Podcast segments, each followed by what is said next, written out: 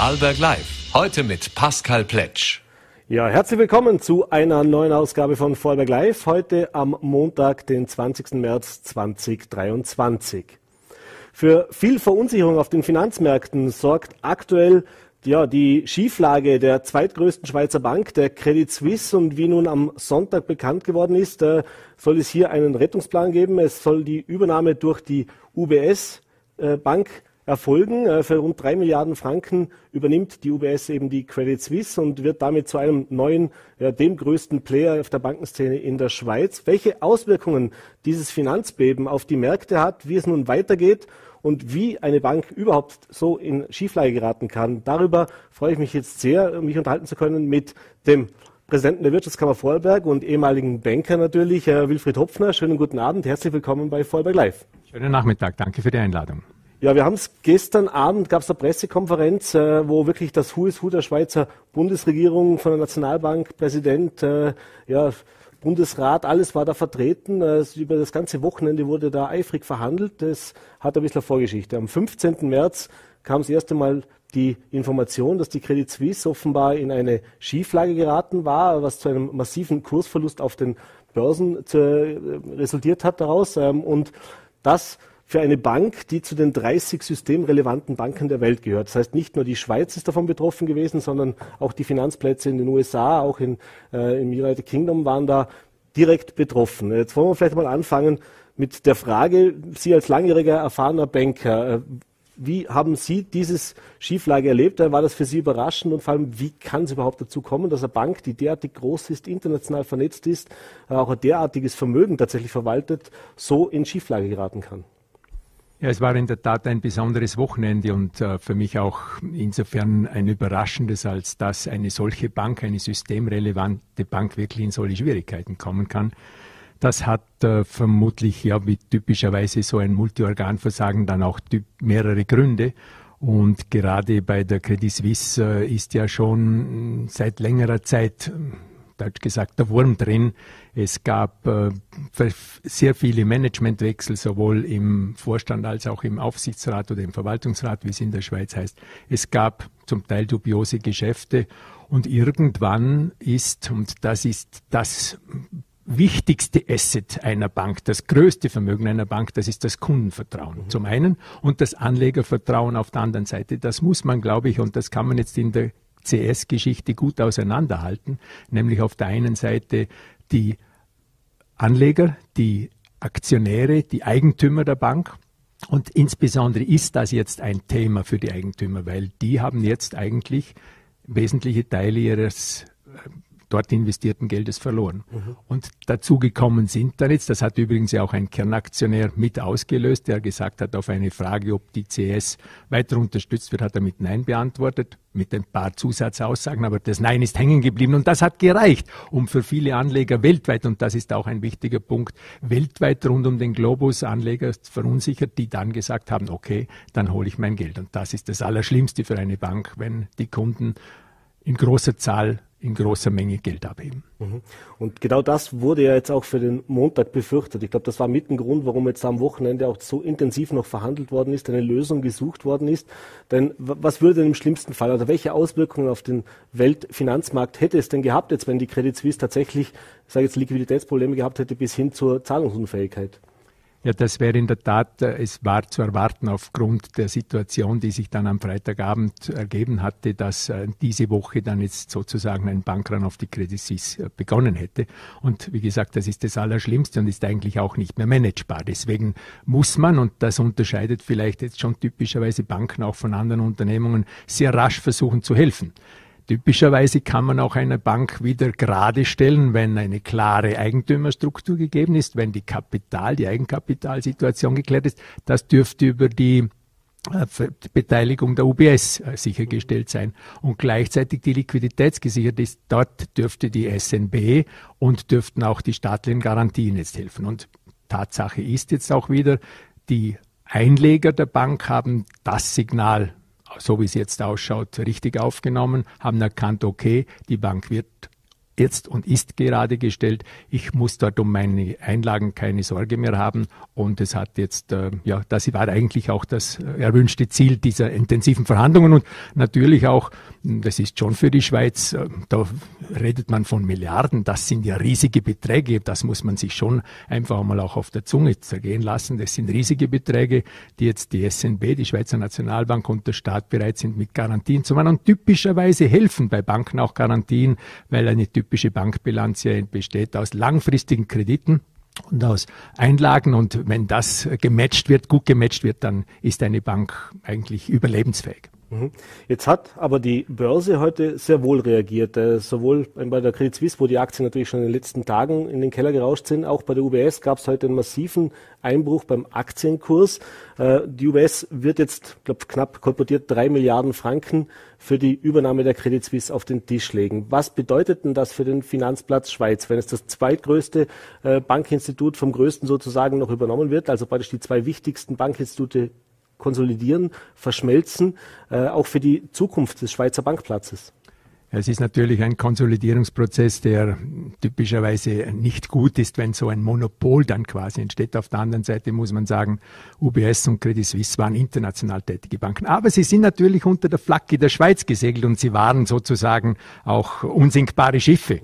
Es waren beide Banken ähm, sehr erfolgreich über viele Jahre. Die UBS hatte vor ein paar Jahren auch einmal Probleme und hat sie aber gut gemeistert, ist wieder super aufgestellt, gehört auch zu den Top 5 Banken weltweit, was die Kapitalisierung anbelangt. Die Credit Suisse ist auch unter den Top 30 Unternehmen, wie schon, wie schon angesprochen. Und äh, ja, die Zusammenführung muss jetzt natürlich noch gemacht werden, dass hier am ersten Tag jetzt gewisse uns Verunsicherung passiert. Und da muss man auch auseinanderhalten, glaube ich. Es ist jetzt schon und die Börsenentwicklung war es jetzt ja, die maßgeblich war. Da muss man schon unterscheiden, wie ich vorher schon mal gesagt habe, zwischen den Einlegern und den Anlegern. Mhm. Die Anleger sind diese, diese an der Börse, äh, die, die, die Aktien gekauft haben und halten. Und Börsen haben natürlich auch immer Emotionen.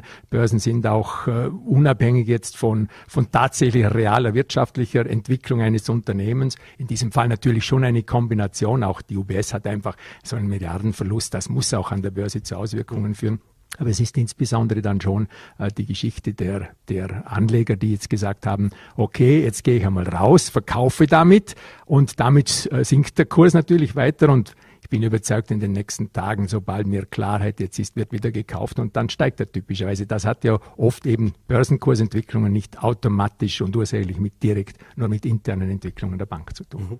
Welche Auswirkungen, sagen wir jetzt mal Worst Case oder Best Case, hat diese Entwicklung jetzt auch auf den Finanzplatz Österreich beziehungsweise auf österreichische Banken. Gibt es da Vernetzungen? Äh, hätte man da im schlimmsten Fall jetzt auch, oder sind da, die, sagen wir es mal anders, sind auch die Alarmglocken bei den Vorberger österreichischen Bankern am Wochenende angegangen?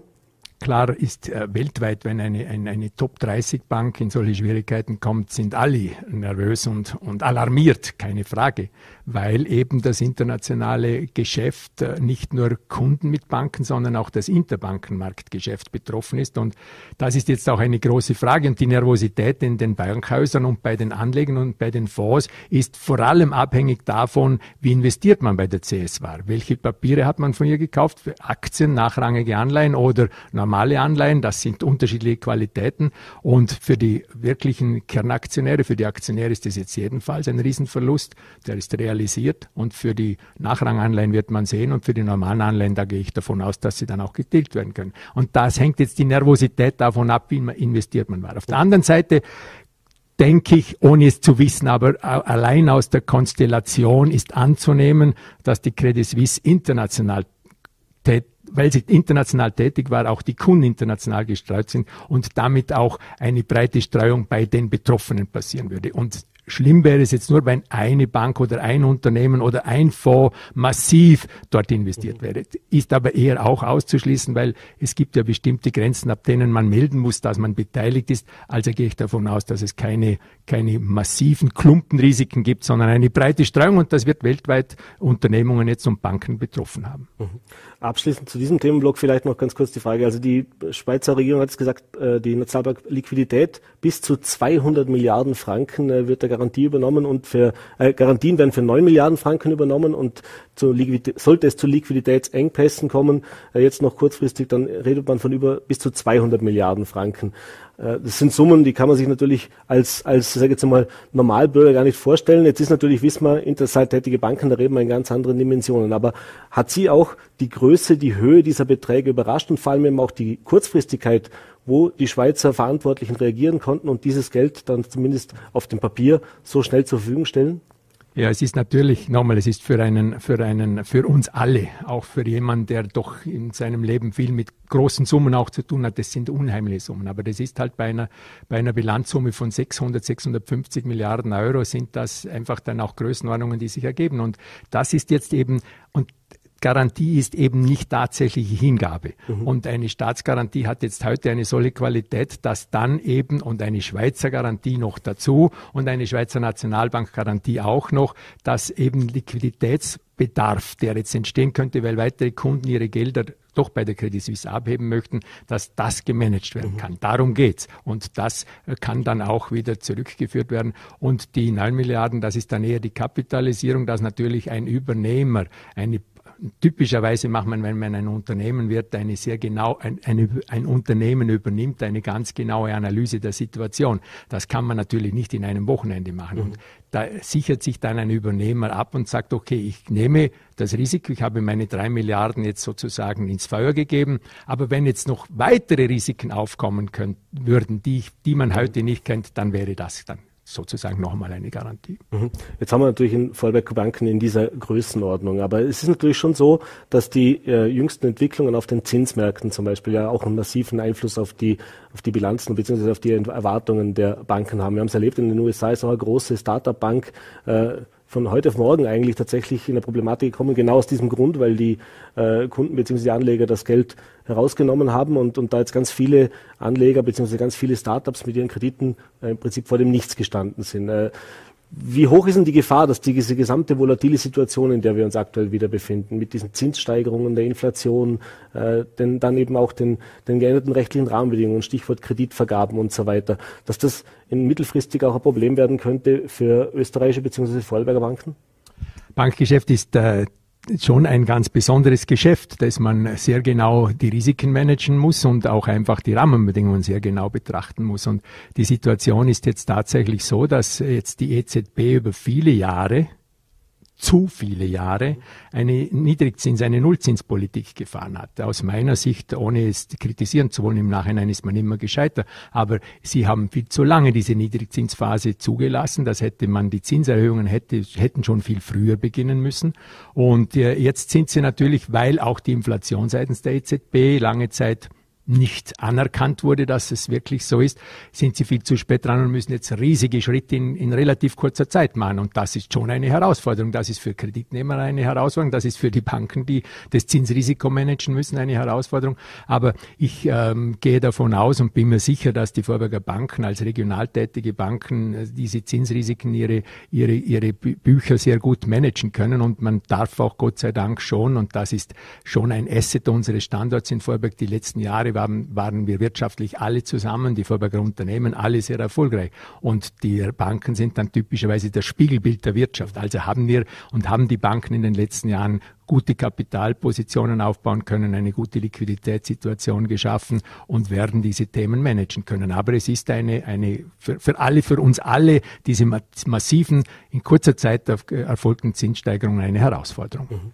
Dann kommen wir zu einer anderen Herausforderung. Natürlich, der Wilfried Hopfner ist ja nicht mehr in der Bankbranche tätig, sondern ist der Präsident der Wirtschaftskammer Vorarlberg. Und die Wirtschaftskammer Vorarlberg hat gemeinsam mit dem BIFO äh, mit Start heute die Skills Week 2023 ausgerufen, eine neue Initiative, wo wir noch, uns natürlich auch darüber kurz unterhalten. Denn natürlich neben der Teuerung und den Finanzen ist das Thema des Arbeitskräftemangels auf der anderen Seite ein großes Thema. Äh, gerade der Nachwuchs äh, oftmals auch schwierig. Man sieht jeden Tag Stellenanzeigen äh, en masse und jede Branche mittlerweile findet keine geeigneten oder findet überhaupt keine Arbeitskräfte mehr. Dies soll eben mit den Skills Week zumindest zum Teil, dem soll entgegengewirkt äh, gewirkt werden. Jetzt diese Woche in Vorarlberg Heute ging's los. Äh, Orientierung für künftige Lehrlinge habe ich mir hier aufgeschrieben. Äh, jetzt gibt's natürlich viele Informationsveranstaltungen, aber was macht die Skills, Weeks, Skills Week Besonderes und ja, wie läuft das überhaupt ab? Wer ist da angesprochen? Ja, es ist in der Tat äh, das Thema Arbeitskräftemangel das die größte Herausforderung für den Wirtschaftsstandort. Und da liegt nicht nur bei uns in Vorberg, nicht nur in Österreich, sondern es ist europaweit ein großes Thema. Das ist in der Tat, das weiß ich nie, dass wir eine solche Situation hatten. Praktisch keine Arbeitslosigkeit und so viele äh, nicht besetzte Stellen. Und es gibt nicht nur wirtschaftlich keine Branche, sondern es sind die Sozialberufe, es ist alles davon betroffen. Ja, und da gibt es eine Vielzahl von Maßnahmen, die dabei helfen können. Zum Beispiel das Thema Familie und Beruf, äh, Frau und Beruf, Frau und Familie äh, sozusagen besser unter einen Hut zu bringen, dort äh, Möglichkeiten zu schaffen, dass Frauen auch neben der wichtigen Aufgabe in der Familie auch im Beruf tätig sein können. Es gilt, steuerliche äh, Anreize zu schaffen, damit sich einfach Arbeiten und Mehrarbeiten auch noch mehr lohnt, als das jetzt der Fall ist. Und unter anderem gilt es natürlich, und Vorberg ist schon ein Land der Lehrlinge und darauf dürfen wir auch alle stolz sein. Und doch 50 Prozent der Schulabgänger entscheiden sich jedes Jahr bei uns in eine Lehre zu gehen. Das ist eine sehr schöne, eine sehr schöne Quote, die gilt es auch zu halten. Und jetzt kommt so, und wie, wie wir alle, wir leben heute in einer Medienwelt, in einer Vielzahl von Angeboten, die uns tagtäglich in allen Themen sozusagen auf uns einströmen. Und für die jungen Menschen, die jetzt in der, in der, in der am Ende der Schulzeit sind, nach der Pflichtschule sind, da, da gilt es jetzt zu entscheiden, was mache ich. Und da ist es ganz, ganz gut, wenn man einfach mal hineinhört, hören kann, in sich selbst hineinschauen kann, wo bin ich wirklich gut, welche Skills habe ich tatsächlich, was interessiert mich wirklich. Und diese Woche soll jetzt einfach die Möglichkeit bieten, in der analogen Welt, indem man es tatsächlich tut. Ich war heute bei der, bei der Eröffnung der Skills Week in, in Dornbirn in der, in der Mittelschule Lustenauer Straße und da waren drei Stationen. Bei der einen konnten sie selbst etwas Technisches zusammenbauen, bei der anderen waren die kreativen Floristinnen und Floristen tätig. Und da hat man auch schon gesehen, das ist auch ein Punkt, der mir wichtig scheint, die Frauen, die Mädchen waren vor allem bei den Floristikern und die Buben waren auf der technischen Seite. Und das ist auch etwas, wo wir motivieren möchten, animieren möchten, dass auch gerade Frauen in typische technische Berufe gehen. Es ist etwas hochinteressantes, aber es nutzt alles nichts. Man kann sich jetzt hier die Informationen holen, man kann sich von Lehrlingsbeauftragten, die selbst in dem Job stehen, einmal erklären lassen, worum es geht. Am Ende des Tages muss man dann eben hoffentlich diese in sich selbst erkennen, was man gerne tut, weil typischerweise, was man gerne tut, macht man dann auch gut. Und das wäre also aus meiner Sicht auch der Tipp für die jungen Menschen bei dieser Entscheidung. Viel hören, viel ansehen, nicht nur in der analogen, sondern auch in der digitalen Welt mit sogenannten VR-Brillen, wo man das heute ja auch in die, in die Berufswelt einsteigen kann, als eine breite Palette. Und diese eine Woche soll jetzt einfach ein, zusätzliche, ein, zusätzliche, ein zusätzliches Animo sein für die jungen Menschen in diese Richtung. Mhm. Das ist ja auch was, was wir von Seiten der Schulen gerade auch heute bei der Pressekonferenz wieder gehört haben, dass man sich eben wünscht, dass dieses Angebot auch verstärkt von der Wirtschaft in die Schulen kommt. Denn äh, viele der jungen Menschen, die eben die neunte Schulstufe absolviert haben, äh, die haben nicht wirklich diesen Überblick. Das heißt, äh, ist da tatsächlich so, dass immer noch so ein Nachholbedarf ist? Ich meine, es gibt über 200 Lehrberufe, die es diesen Vorwerk gibt. Äh, da stelle ich es mir natürlich schwierig vor, hier alle Lehrberufe jetzt den, jedem Schüler vorzustellen, damit er sich überhaupt ein Bild machen kann. Aber heißt das, äh, da wurde in der Vergangenheit einfach auch noch zu wenig getan? Also ist Stichwort Lehre immer noch ein bisschen stiefmütterlich auch behandelt? Ich denke, von der Wirtschaftsseite her haben wir sehr viel in den letzten Jahren. Die Vorberger Unternehmen investieren unheimlich viel in das Thema Lehrlinge, äh, sowohl natürlich die, die industriellen Flaggschiffe als auch die, die vielen kleinen und Mittelbetriebe im Land. Und ähm, das ist ein, äh, ein Thema, das uns schon lange beschäftigt, aber jetzt ist es natürlich noch stärker geworden.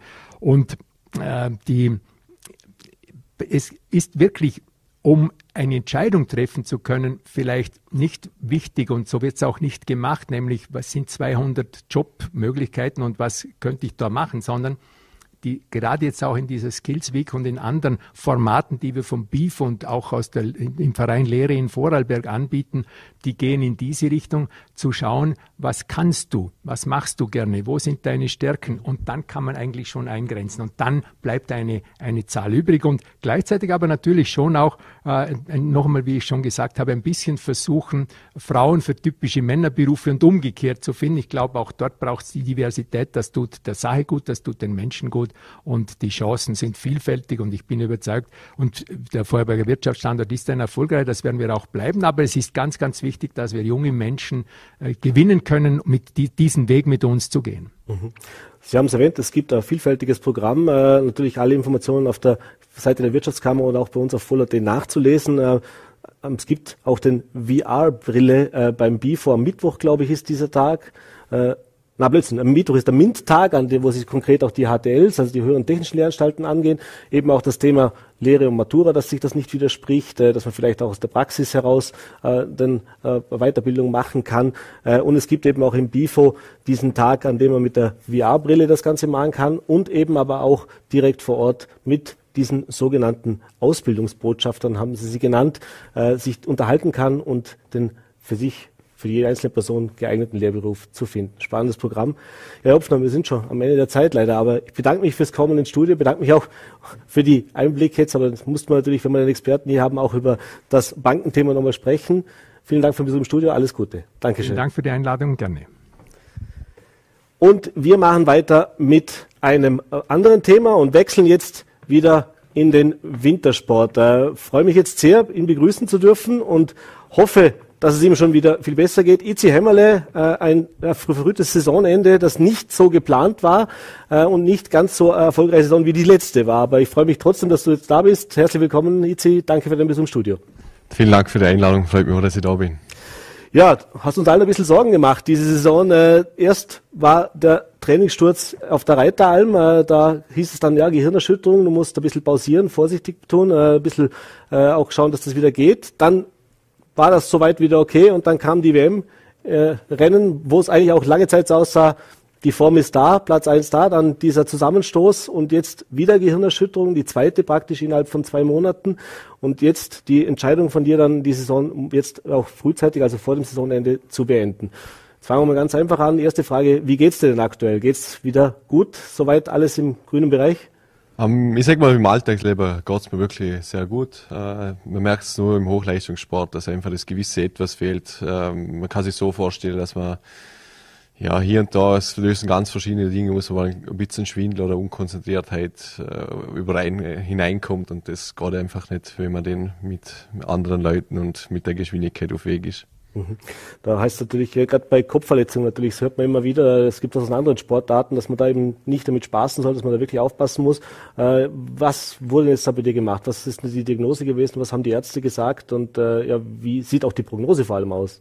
Ja, es ist wirklich ein ganz schwieriges Thema. Es ist schon für mich das erste Mal gewesen, wo ich so eine Kopfverletzung erlitten habe. Von dem her war das Ganze auch neu für mich.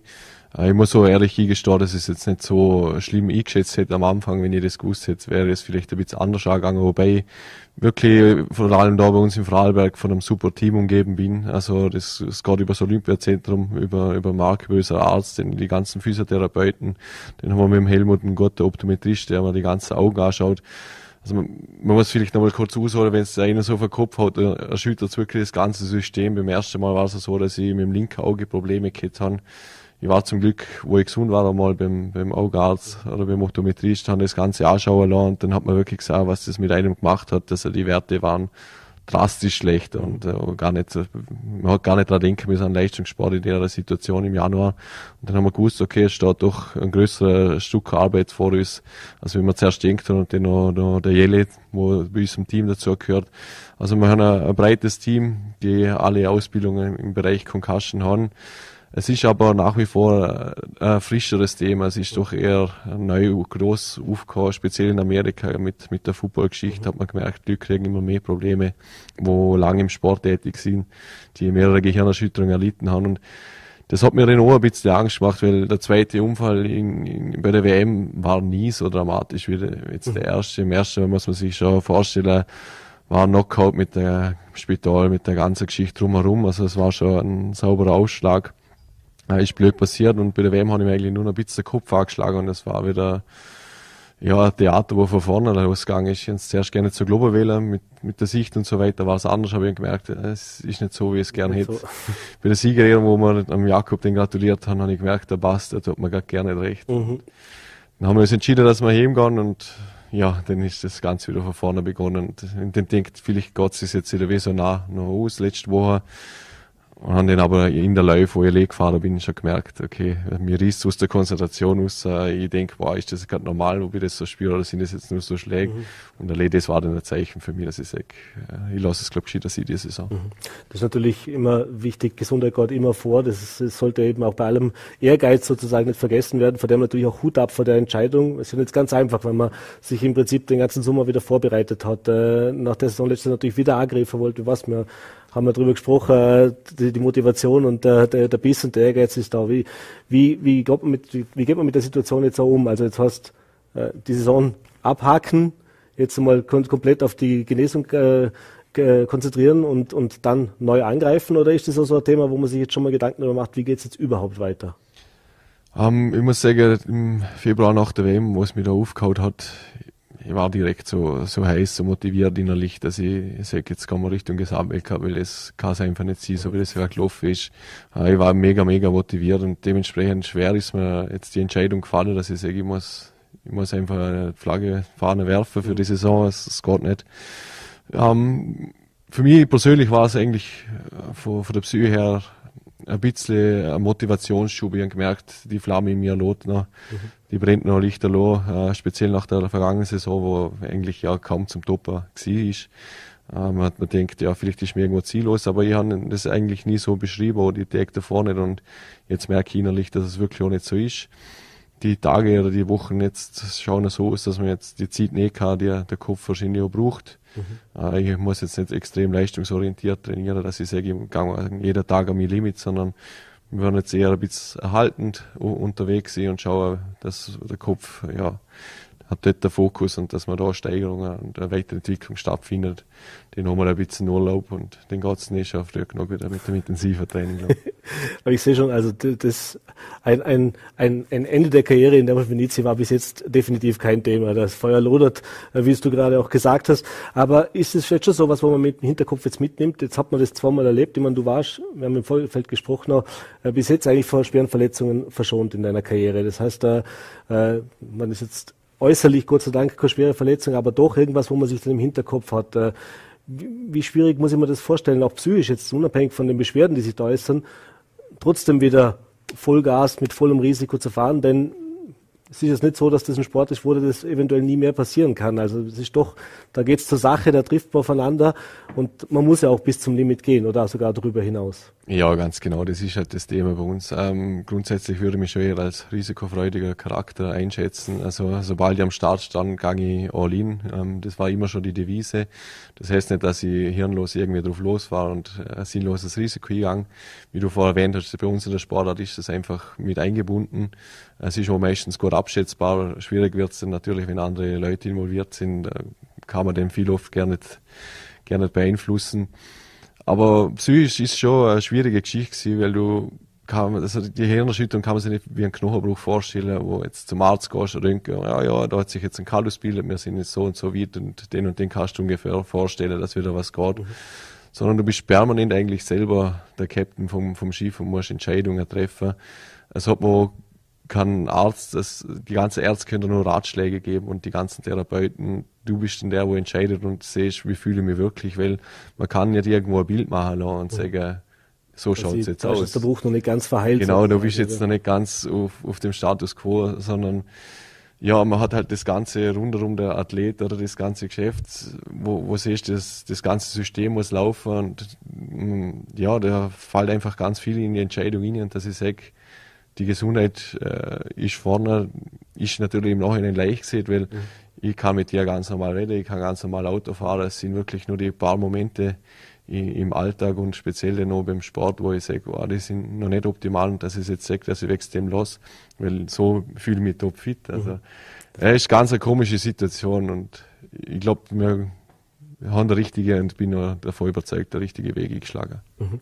Ist das vielleicht auch ein bisschen so, äh, ich will es nicht sagen, dass das Positive noch mitnehmen, dass eben diese Awareness vielleicht noch ein bisschen, also dieses, dieses Bewusstsein dafür auch noch ein bisschen mehr geschärft werden kann, eben, weil wie du richtig sagst, das ist kein Knochenbuch, da sieht man jetzt nicht einen Gips oder Operation oder da muss man ein paar Schrauben setzen, sondern das ist was Neurologisches. Deswegen gibt es natürlich auch, ich vermute in der Vergangenheit wirst du auch schon das ein oder andere Mal gestürzt sein, äh, vielleicht das so ein bisschen unterschätzt haben oder, oder, oder nicht so wahrgenommen haben, weil man es wie gesagt, normalerweise sagt man Gehirnerschütterung, ja, ja, ein paar Tage Ruhe genau, genau. hinliegen und dann wird es schon wieder, oder? Ich habe ganz viele Fälle miterlebt, wo Leute sich auch schon ausgenockt sind und am nächsten Tag sind sie ganz normal am Start gestanden und haben die Saison weitergefahren. Äh, es ist doch ein unheimliches Risiko dabei. Also ich will jetzt nicht jemand oder es muss ja. jeder, wie gesagt, ja, jeder ist der eigene Kapitän und entscheidet das dann selber, aber ich will auf jeden Fall ein bisschen äh, Awareness und äh, Wahrheit schaffen, was das Thema anbelangt, weil jetzt der zweite Schlag, das war wirklich ein minimales Ding und mhm.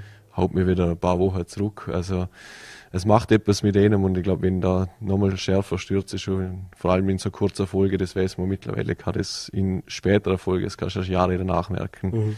äh, ja, ganz, das ganz dramatische Folgen auch. Also ich glaube, wir kommen da gut davor. Äh, und sind guter Dinge, dass wir das her wieder richten. Das ist gut, dass der Optimismus da ist, dass das Feuer da ist, da freuen wir uns natürlich drüber. Nichtsdestotrotz natürlich, das hast du jetzt eh gesagt, die Zeit nehmen, äh, Gesundheit geht immer vor. Äh, vielleicht jetzt einmal die Zeit nutzen, wenn man jetzt wirklich mal ein bisschen länger auszeit oder ein bisschen länger aus dem Stress raus ist, weil normalerweise ist es so Saisonende und dann ist eine relativ kurze Zeitspanne, bevor es dann schon wieder in die Vorbereitung geht. Auch das vielleicht jetzt mal als Positives mitzunehmen, für ein paar private Termine, paar private Dinge mehr Zeit zu haben. Ja, heuer ist mal ein längerer Urlaub geplant. Das ist wirklich schon lang, lang, aber Corona-bedingt äh, nicht, auf, nicht möglich gewesen und ich, auf dem freue ich mich auch schon sehr und wird, glaube ich, auch gut, zum mal Energie tanken und alle abzuschalten und vor allem den nochmal auszuheilen. Super. Ja, jetzt dann alles Gute weiterhin, äh, vor allem natürlich viel Erfolg gesund wäre und viel Erfolg natürlich auch für die Zukunft. Danke für deinen Besuch im Studio. Vielen alles Dank. Gute. Danke dir. Danke. Und das war's mit unserer heutigen Ausgabe von Vollberg Live. Hoffe, es hat Ihnen gefallen. Und wie, wie üblich, wenn Sie mögen, morgen wieder 17 Uhr Voller T, VNRT und Ländle TV. Bis dahin einen schönen Abend.